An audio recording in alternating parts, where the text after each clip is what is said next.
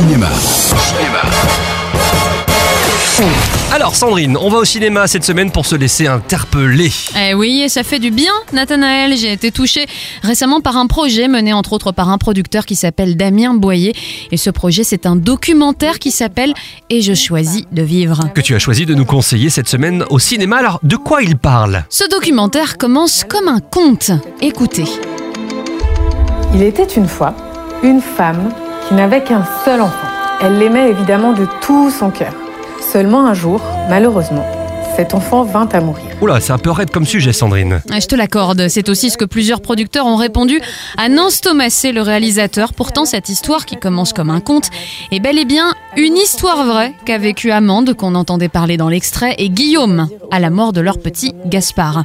Un sujet dur, tabou et une douleur indicible qui a fini par les pousser à mettre en place un projet un peu fou. Elle voyagea de village en village. Elle parcourut tout le pays.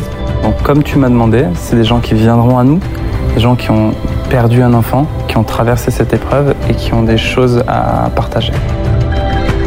On va passer par les plus beaux endroits de la Drôme. Puis avoir quelques surprises sur le chemin. Comment le film a été financé alors? Eh bien, l'équipe du film est allée à la rencontre des gens partout en France. Le documentaire a été ainsi présenté au public et une campagne de financement participatif a été lancée en parallèle qui a été un véritable succès avec plus de 2000 donateurs. C'est la plus grosse collecte de dons en ligne après celle qui avait été faite pour le documentaire Demain. Comment se déroule le documentaire? Est-ce que les gens sont venus à la rencontre d'Amande et de Guillaume alors?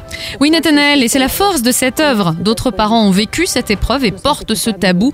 D'autres, comme Amande et Guillaume, se sont retrouvés enfermés dans cette douleur et ont tenté d'avancer malgré tout.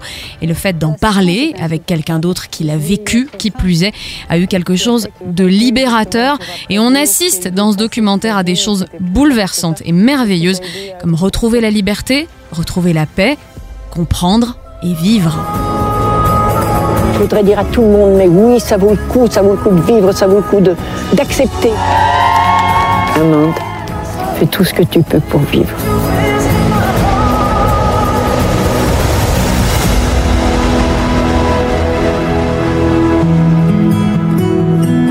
L'automne, c'est la saison où tout meurt et en même temps, c'est la saison où il y a les couleurs les plus vivifiantes. Il y a le plus de vie.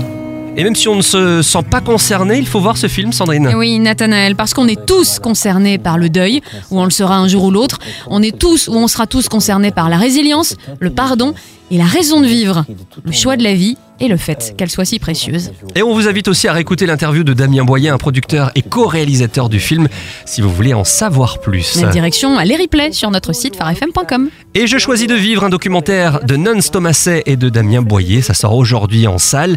Merci beaucoup Sandrine. Retrouvez ce rendez-vous en replay sur farfm.com.